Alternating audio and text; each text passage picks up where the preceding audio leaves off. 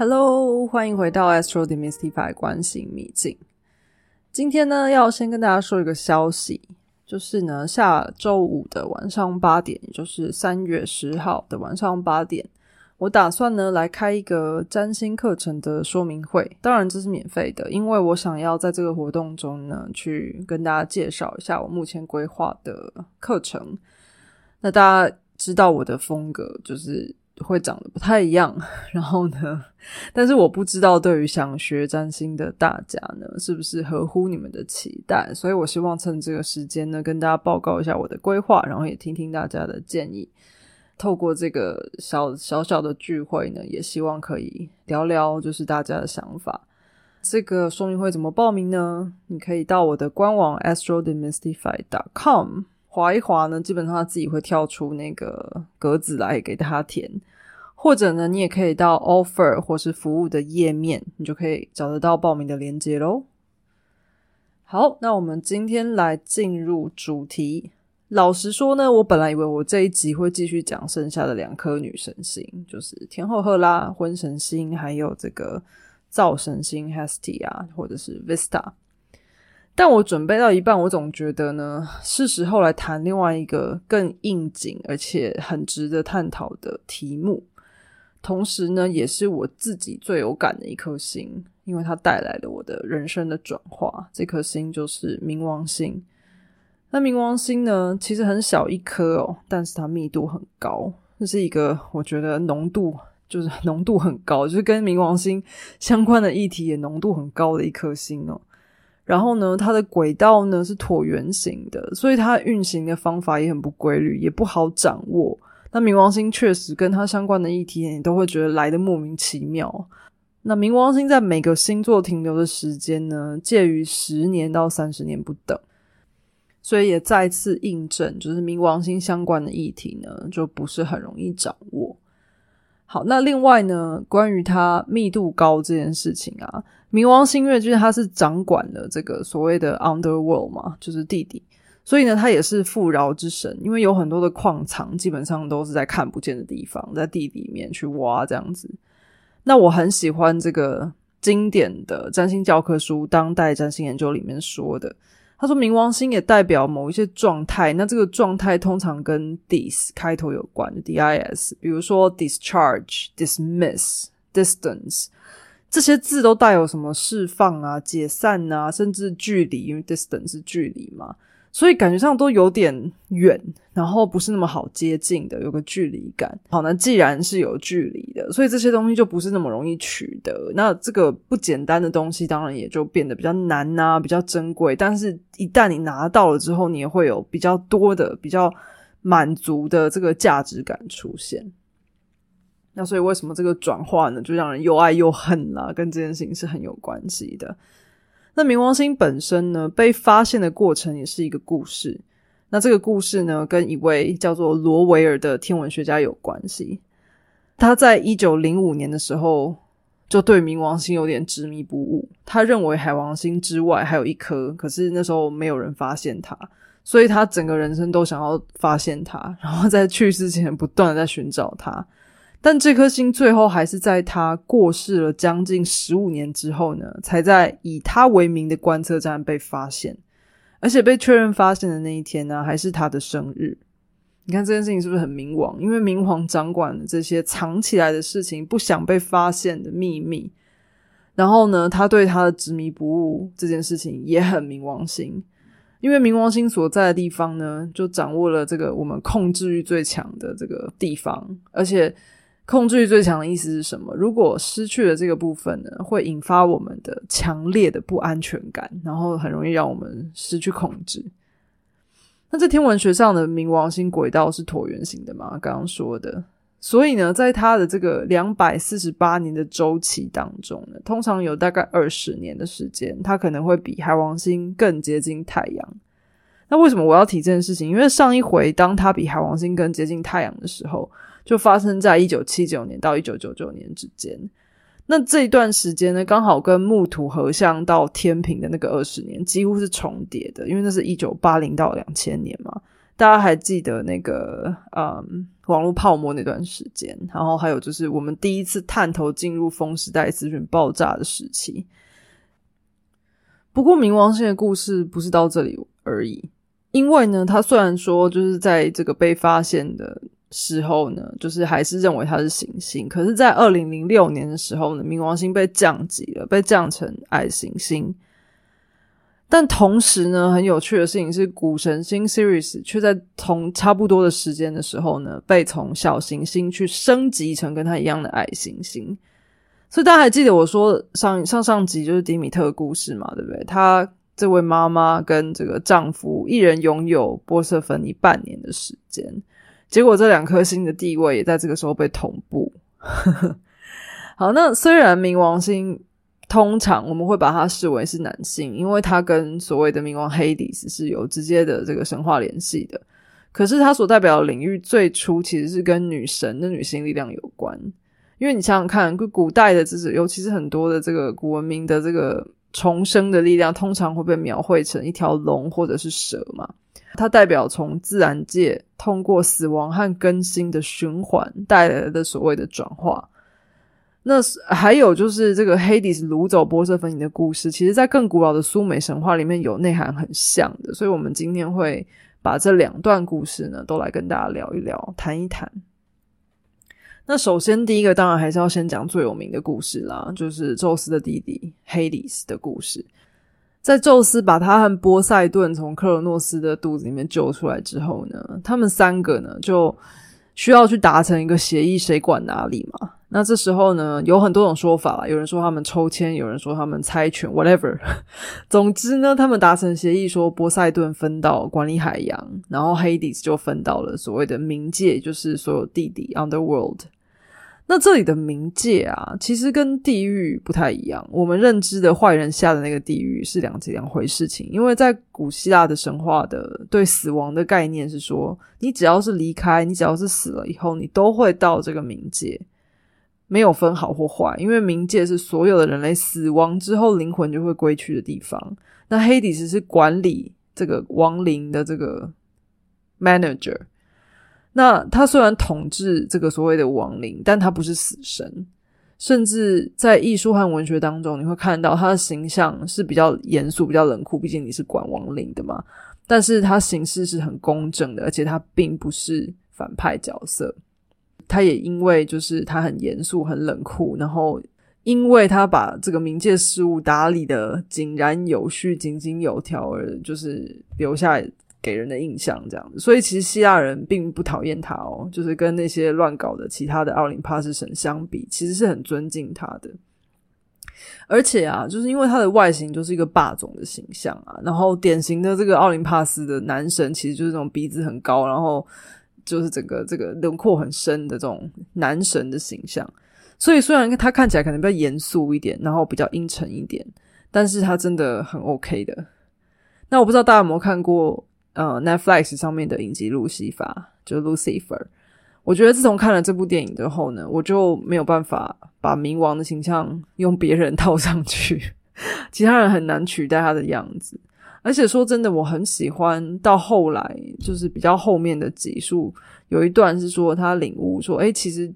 underworld 地狱其实不需要所谓的 ruler 就统治者，他们需要其实是 healer 是疗愈者，因为其实地狱里面有很多失落的灵魂啊，其实他们需要的并不是惩罚，而是理解。那这件事情也连接到另外一个苏美女神的故事，所以我们之后呢也会再把它联系起来。总之呢，刚刚说就是希腊人其实对于黑底斯是真心的崇敬的，因为跟那些搞来搞去的，比如说 Ares 或者是 Aphrodite，跟那些人相比呢，他其实是相对来说是非常值得敬畏的一个神。好，那的问题来了，因为他很低调，然后他又很阴沉，所以他虽然很帅，很很是个霸总，是个黄金单身汉，他就完全没有桃花。那人生就是这样子，就是基本上你如果不去作乱呢，就会有人作乱在你身上，然后你还是会被影响到，就是躺着也中枪的概念这样子。那这时候呢，我看到好几个版本呢，都讲到阿佛罗代蒂在这个故事里面的这个影响力。那有两个版本，第一个说法是说，那弗莱蒂觉得说，哎，黑迪是这样一个黄金单身汉，也太可惜了吧，应该要让他有个女人可以陪他呀，所以他就透过这个爱神的剑，让他爱上宙斯和迪米特的女儿。Corey，其实这也就是波瑟芬尼啦，但是 Corey 是他本来的名字。那我先用这个名字来说他，因为 Corey 基本上象征就是他还没有被掳走之前那个天生无邪少女的形象。那另外一个说法则是呢，这个 Aphrodite 看不惯这个 Corey 在被迪米特保护的太好了，就是被养成公主啦，就是她基本上就是非常天真啊，又单纯啊，有点过度人不食人间烟火这样。所以他想要去拨乱反正，但总之不管不管是哪一个版本啊，经过这样一闹呢，黑迪斯呢就做了一件很反常的事情。他趁着 c o r y 玩耍的时候呢，就驾着他的战车从裂开的大地当中出现，然后迅雷不及掩耳的直接把他掳回地底。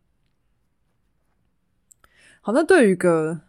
天真无邪、可爱的公主来说，他从一个被保护的好好的原野，然后充满花香的地方，被带到一个很阴暗、很神秘，但好像很刺激又未知的地方。这是他人生没有存在过的面相。然后他当然啦，大家也都可以猜得到剧情，就是他就被迫和霸总有了这个关系。那对他来说呢，其实这是一个转化的契机，因为他是被迫和一直保护他的母亲分开。然后呢，也被迫从单纯无知的清纯少女变成了女人，甚至成为冥后，因为冥王真的很爱她嘛，就把她收为冥后。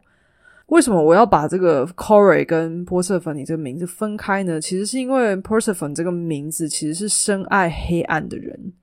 所以即便呢各类神话呢，并没有去琢磨就是波瑟芬尼的心态，或者是转化前后的这个心态。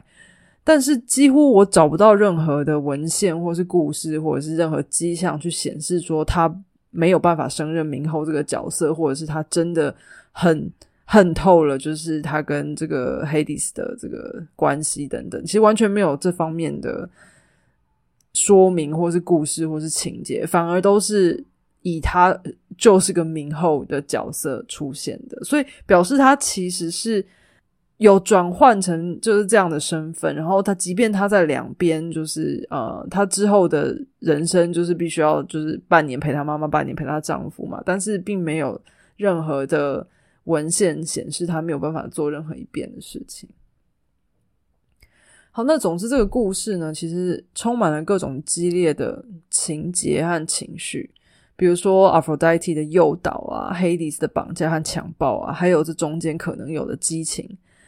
其实冥王星的存在就特别容易发生这种很极端的，然后很抓马的事情啊。那这种抓马的事情又在伴侣关系中特别有感，因为我们特别会去期待说我们的亲密关系可以去满足我们各种需求，而当我们的亲密伴侣无法达成我们需求的时候，我们就特别容易去激发或者是感受一些情绪。嗯，比如说那种很内在的那种愤怒啊、贪婪啊、嫉妒啊、不安啊，这些东西就会很容易在呃伴侣关系当中被激发出来。通常这个所有东西的根源都来自于所谓的不安全感。那这些不安全感呢，会让我们失去理智。所以，当所谓的冥王过境、行运冥王，就好像我们从 Corey 转化成这个 p e r s e p h o n 的这个过程一样。我们会遇到一个 Hades，我们会遇到一个被绑架的破坏性的体验。那这个体验会带我们去看到一些我们从来没想过我们看得到的地方，然后逼着我们去长大，逼着我们去蜕皮重生。所以 Hades 这个霸总啊，他其实是一个现实照妖镜的角色。因为如果你要想办法在所谓的现实当中生存，大家都知道现实其实并不是那种被装点过的，你知道就所以如果我们像 Corey 那样子是个单纯无知的公主，其实是没有办法真的在现实当中活得很好的。所以冥王这时候出现，其实是带着他的这个很老道的经验，还有他的直觉等等。因为冥王其实很知道要怎么样操纵事情，向着我们自己的呃方向前进。那冥王星也掌握很多秘密啊，潜藏的东西。掌握这个秘密和潜藏，也就表示他的直觉是很敏锐，他看得到很多表面下的暗潮汹涌。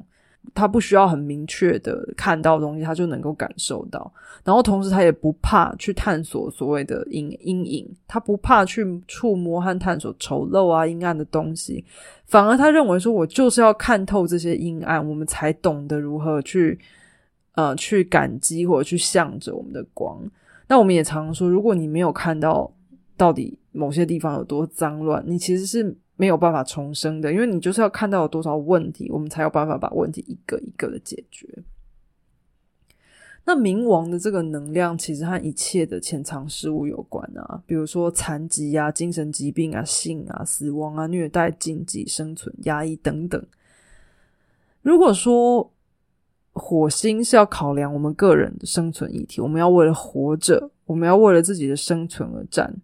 那冥王星有很多说法是高八度的火星嘛，它的处理方式其实又更极端一点点，因为火星就是好事情来了，我就是要 fight 它，就是要为为自己而战。但冥王有时候呢，因为有太多的不安全感，以及他喜欢做所谓 under World 就是看不见的做法，所以他的处理方式不是显性的去打一仗，而是有时候会去透过一些比较压抑的或是幽微的手段啊去。藏起来，或者是用一些比较看不见的方法去按键去除去对方，或等等，就是跟天蝎座一样，就是那个蝎子，那个蝎子会出来蛰人这样子。所以，或者是说，甚至说，好，那如果甚至是反过来，如果不是去去动别人的话，可能反过来就是逼迫自己要忘记，要压抑下来。但是我们都知道，说其实很多时候啊，我们把我们的伤痕装作看不见。它不代表不存在，所以有一天当冥王过境的时候呢，他就是会逼你把这些伤疤全部都揭开来，然后你这些被压抑过来的情绪呢，都有可能一次性的就这样爆出来。那可是冥王呢，为什么要做这件事情呢？他就是要给你那个脱皮的效果，因为你如果要进化，要好好的进步的话，清除，你就一定要让这些毒素呢都被看见，都无所遁形。我们一定要直接的去面对它。我们才有可能解决它。那这个是嗯，从冥王 Hades 的角色来看的。但我其实自己更有感觉，以及我觉得为什么我要跳过另外两个女神星来先讲她，是因为苏美神话 Inanna 跟她妹妹 Ereshkigal 艾瑞舒提高。的这个故事，然后也有一个说法叫做伊南娜下冥界的这个故事之后呢，我觉得更能够去连接，就是冥王星的这个能量，尤其就是更能明白说冥王星被降级以及古神星被升级这件事情，因为其实冥王星在这一点上，其实也和古神星一样是比较阴性的能量。然后同时呢，这则苏美的古老神话其实也更接近冥王星要带来的转化意象，甚至有说法说，就是这个故事其实也可能去，嗯，去影响了后来的这个 Hades 掳走 Persephone 的这个故事。那我们就来聊聊这个故事吧。总之呢，大家还记得伊娜娜，我其实在金星的时候有讲过她，因为她和后来希腊的这个 Aphrodite 其实是同一个同一个角色。因为她就是一个活泼性感，然后处处散发光芒，然后很漂亮的女生。那她的妹妹呢，或是姐妹，其实不确定是姐姐还是妹妹啊。这个 Arish Gaga 却是一个很形象恶毒的女生。那这个故事开始于，就是 Inana 决定呢要去冥界，就是阴间去看望呢刚刚丧夫的这个姐妹，就是 Arish Gaga。那 Inanna 呢，毕竟她就是你知道。性感活泼，他一直以来都过得很顺遂的生活，所以他也是从来没有去过这么阴沉又不熟悉的地方。他当他出现在阴间的时候呢，就遇到了第一个关卡。那你知道，就是这两个姐妹，一个是在这个阴间受苦，一个是一个是非常开心的在人间没有遇到什么困难，所以当然就是这个 Arish Gaga 完全没有给他好脸色看，反而跟他讲说呢，诶，即便你是我姐妹。我也不会便宜你，我也会照照着和其他亡灵的方式一样来处置你。那对于这位就是冥府的这个女生来说呢，有点像是说我们刚被夺走了我们很重要的东西，然后我们很生气，我们觉得 whatever，其他什么事情都不重要，我们没有办法讲理，觉得对整个世界都觉得很愤怒。你们没有人一个人对得起我，这全世界都欠我这样子，就没有一件事情是好的，是顺利的。这样，那刚好就是伊娜娜就是自愿出现在他眼前，所以他就顺手去折磨他。那伊娜娜在每一个关卡都必须要去脱下他身上的一些东西。那一共有七关哦，所以他在他这个过程当中呢，从他的首饰啊到衣着啊，最后他是一丝不挂的来到 H 嘎高的面前，而且他还必须要向这个剥光他衣服的这个力量臣服，向他鞠躬，向他低头。那回应到刚刚说这个冥王星带来的力量啊，就是我们。被逼着要直视问题的时候呢，我们也再也没有东西可以遮掩它了。所以这个有点像是这个我们遇到冥王星的过程，就是今天你本来还有衣服啊或者其他东西可以遮遮掩掩，但当冥王星出现的时候，它不让你有任何这样的机会，你就是要直直的给我面对你身上的问题，这样子。那你也真的。得要就是完全的臣服于这股力量的时候，你才有机会去解脱，因为你就是看透了。好，这个问题就是这样。Anyway，这故事继续说下去呢，这个 Eric Gaga 还是不满意，然后呢，他还是把他这个姐妹就杀了，就是已经一丝不挂了，又把他杀掉，然后挂在肉钩上，而且是也不也不做任何的防腐，干嘛就任他的尸体就去发臭啊、腐烂这样子。所以呢，这个曾经很美好又灿烂的天界女神啊，就这样被放逐到一个完全没有尊严，然后失去生命，甚至被遗弃啊、腐烂的这个状态。但你知道，看起来有一些反派角色，他会变成反派呢，通常他也会有一些很悲伤的故事。那现在也越来越多电影也在针针对这些反派角色做一些他们自己的传记电影，比如说最近可能比较有名的会是《Cruella》啦，或者是呃，我们也常常在说我们要为某一些所谓的恶名昭彰的古人做平反，去看他们的人生的经历怎么会让他们变成这个样子等等。好，那 Anyway 回头来说呢 a r i s Gaga 的状态呢，虽然说他把这个伊娜娜杀了之类的。但是她的状态其实并没有好到哪里去哦，因为她刚刚失去丈夫，然后她又杀了自己的姐妹泄愤。那这时候呢，她其实是怀孕的，然后她的孩子在这时候让他经历很难产痛楚，然后这一切其实让他回忆起他小时候为什么会被放逐到阴间，是因为他被强暴，根本就不是他自愿的，就是他却被放逐到阴间。那他内心就是有一股那种不公义的愤愤不平之气，然后这个愤怒就还跟就是原生的那个我们藏深藏内在的那股怒意是还切不开的。然后呢，更让他生气的很可能是他刚刚杀死自己那个看起来光鲜亮丽的姐妹，可是他的痛处根本就没有因为这样而更好一点。所以你们发现，当冥王星的课题也都是这样子。有时候呢，就是我们即使以为就是我们报复会让我们心情变好，但事实上，其实大家都知道并不会。然后我们真的是要从我们自己的内在去准备好那个死亡和终结，我们才能准备好迎接新生啊。好，这故事当然就不会到这边就结束了。那伊娜娜这么一个厉害又聪明又美丽的女生，她当然已经做好了各种准备啊。那她虽然说愿意去前往这个黑暗之处，可是她也不愿意长久被困在里面。所以她在出发去冥界之前呢，她已经吩咐了他的仆人，就说如果他过了三天三夜都没有回来的话呢，就表示他出事了。那就要他的仆人呢开始去找帮手救他。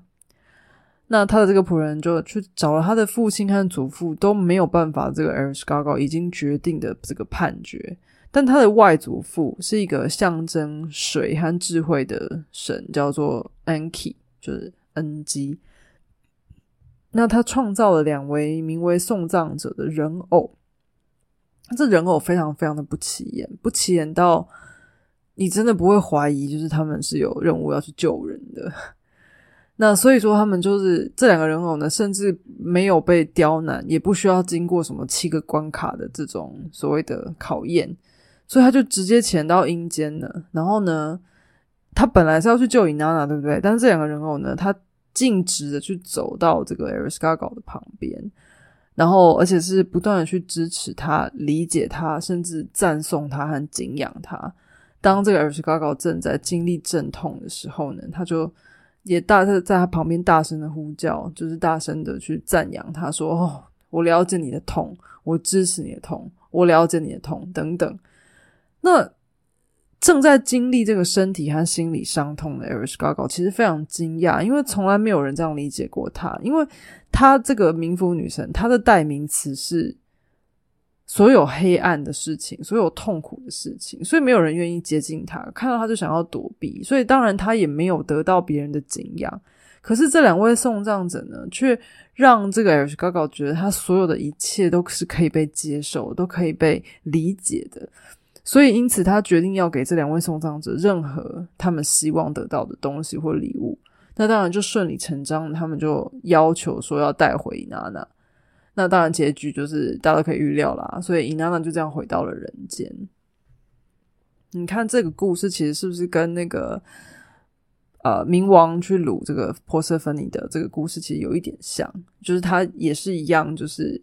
经历了一段就是冥府的之旅之后呢，他还是有回到人间。然后，当然这中间有一些其他的这个角色的差异，就是故事情节的差异，但都需要经过这么一段转生的过程，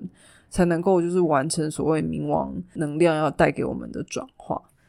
那在讲到我刚刚说，就是我很喜欢这个 Lucifer 到后面的这个领悟，就是说地狱真正需要的其实并不是 ruler，而是 healer，因为有很多失落灵魂，他们需要理解而不是惩罚。那这这件事情其实不只是那些亡灵啊，这冥王自己也是一样，因为看着别人受苦，并不能够真的去释放这些被我们压抑着的痛苦。那这些关于冥啊冥王星的神话呢，是寻找真我的这些预言。因为当我们如果真的要找到那个内在的我们，我们有时候要放弃一些小我，放弃一些自己自私的想法，然后去陷入一个无知的深处。因为冥王星的议题通常会是我们不知道的潜意识，我们不晓得的，然后去深入。我们才能够就是感受到它要带给我们的很全面的、很彻底的转化，然后甚至是完全要去剥去所谓的死气沉沉这个物质面。那不要忘了，天蝎的对面就是金牛，所以这个金牛它是比较物质层的东西。那天蝎是不在乎，他在乎的是藏起来的事情；金牛在乎的是实际上看得到的东西嘛。那这个冥王要我们看到的是说，我们要真正的自由的做自己。然后我们才能够去看见，就是这个它带给我们的这个转转变的契机。那为什么我一开始的时候说呢？这个冥王星很应景，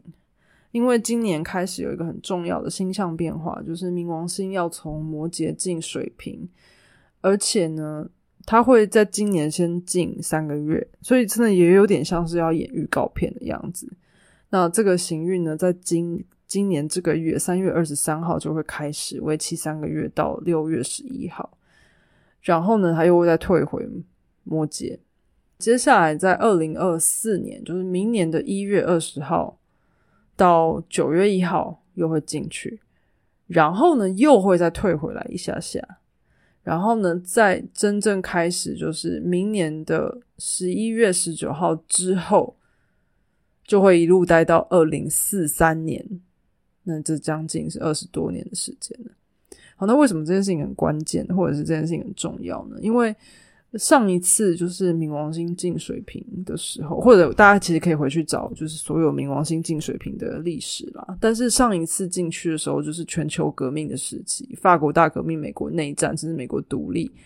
都发生在这段时间里面。就是社会从这个帝国统治的不公正当中去挣脱，因为这时候大家相信社会。或者是我们每一个个人才是更重要的，所以有各种就是所谓的反抗或者是变革，就是会雨后春笋的出现。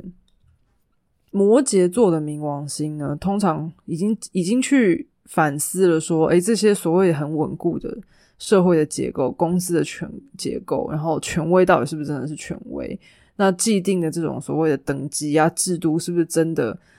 值得去 follow？这件事情，其实在这个二十年的摩羯呃冥王摩羯的时间，大家会开始发现，已经开始要崩了，对不对？就是这些看似就是非常稳固的这个制度，我们现在看起来一点都不稳固。所谓我们呃，到底社会阶级应该要怎么样去排序，然后什么样的这个职业干嘛的？这个这个结构已经越来越崩坏了，就是现在甚至连赚钱的逻辑什么的都随时都有一些破坏性，对不对？所以当这个冥王在摩羯的时候，已经想要再打破这样的这个所谓的稳固的结构，因为摩羯的这个守护的星是土星嘛，所以想象一下冥王加土星的状态。可是今天，当我们要冥王要进入水瓶座的时候，它将带来一个社会的议题，或者是把人群聚在一起的这个规范的转变，甚至会去改变我们对人性的看法。还有就是因为毕竟水瓶座是天王星掌管的，所以也是还有就是我们如何用科学啊、用技术啊来体现这些事情。因为摩羯座相对来说是比较冰冷的，是很架构的。水水瓶座，他比较大局观，因为他希望能够确保所有人都有公平，然后得到该有的这个道德啊、理想和制度。如果大家还记得天王星那一集，我除了讲乌拉诺斯之外，我还讲了普罗米修斯这件事情。他希望把所有想要能够传给大家的东西都传了。冥王星最后一次在水平转折，就是一七七八年到一七九八年，大家就可以去查一下那段时间的历史。它带来所谓的社会秩序和公权力的彻底变化。所以刚刚讲到了几个案例，比如说宪法，美国宪法，然后工业革命也过了多了非常非常多的这个 breakthrough，然后启蒙运动，然后甚至妇女权利的重现，然后法国大革命等等，就是这些所有的这些变化，其实都发生在这段时间。但是有一个水瓶座的事情还是要讲一下，水瓶座有时候会过于强调他的所谓的理想主义，我们英文叫 ideology。我认为这样是最大对大家最好的，然后他会完完全全的，就是整个心思都觉得百分之百这就是对大家最好的模式，然后所有不支持他的人或者是事情，可能就会被被放弃，因为他认为我一定要。创造出这么一个美好的，可能甚至有点乌托邦式的信念，这样子。所以有时候完美平等这个愿景啊，对于有一些人来说，或者对于某一些状态来说，也有可能是一个威胁啦。但这个东西就是给大家一个双面的这个认知来看待这件事情。但总之呢，就是其实从历史角度来看呢，有很多事情可以分享。就是除了这个一一九一七七八年这段时间之外，我们再回头看，如果是这个文艺复兴时期，是一五三二年到一五五三年这段时间，基本上最有名的事情，可能是亨利八世为了要娶这个 Anne Boleyn，然后就。脱离这个教宗，然后自己建立英国国教这件事情也是非常非常的颠覆嘛，所以之类的这段时间我们会有有一些不按牌理出牌的事情发生。那冥王星尤其就是推着这件事情的时候，它很有可能是从根本上去改变的一些社会制度等等。好啦，那总之呢，就是冥王其实我觉得还可以讲很多啦，但我今天想说用这两则神话来大概的谈一谈，就是它的。终极的希望给我们彻底转化这件事情，所以冥王星其实没有什么好怕的。虽然说在经历冥王的过程当中，你可能会真的觉得好痛苦，但是我觉得冥王星带来的礼物啊，是最无法忽视的。而且我觉得冥王星要到你面前的时候，你会完全觉得我没有退路了，然后我现在就是要做这件事情。那那种冲击的力道是非常强大的，然后它也会让你觉得有一种谷底反弹的感觉，就是就是准备好要重生了。我觉得冥王星会带给我们这样子的一种驱动力。好哟，这一集看来又不小心要超时了，那希望大家有感觉。那冥王我觉得是一个很。我觉得很重要的题目啦。那冥王处理的事情确实是比较容易会让大家觉得很难去应对的，因为它毕竟是看不见的，不容易捉摸的嘛。但总之呢，就是我们可以好好的感受它，然后理解说它真的要带给我们的功课是什么，应该就会觉得它更有帮助一些。好喽，就期待有兴趣来上课的朋友们下周可以来参加我的说明会。如果还没有追踪我的 FB，也欢迎你来追踪一下哦。我现在有很多的想法，因为我觉得这段时间呢，真的有很多变化。我相信这一周大家应该有感觉到，就是金星、木星合相。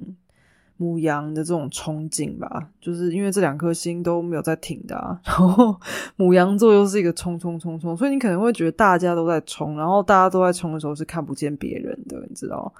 所以可能会有一种，也许会有一种被干扰的感觉。至少我觉得我这一周有一种这种感觉，就觉得说大家好像就是以自己的事为重这样子，然后没有在管别的事情。总之呢，就是这就是现在的能量。那大家如果抬眼看，应该可以看到这两颗发亮的星在在天空上。这样，那就谢谢大家一直以来的支持喽。那我任何新消息都会在 FB 上面公布。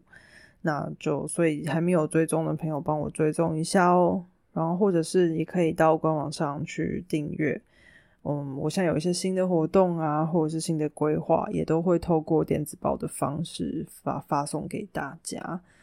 那除了课程之外，我也在想，可能会有一些主题式的讲座。那对于已经了解占星的朋友们，也许可以透过这个方式，我们来聊聊天。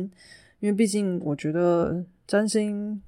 是一个。可以透过很多方式去熟悉，跟透过很多方式去探索的。那有时候也不是只有我的观点，就是可以透过各种的交流，达到更多的应用。那当然，我自己也是常常会去看别人的对于某些东西的说法啦，或者是嗯，其实星盘是要和人对话才会火起来的。如果我们只是去背诵，比如说某些星或者是某些位置的关键字，其实它。是一种比较死的读法啦，所以嗯，很多的对话啦，或者是交流，我觉得都是很好的。那我希望之后可以有更多这样子的嗯分享和交流喽。那如果认同我的占星哲学的话，请多多支持我。然后，如果你对课程有兴趣的话，就真的也就欢迎你下礼拜来见个面喽。那就这样啦，我们下次见，拜拜。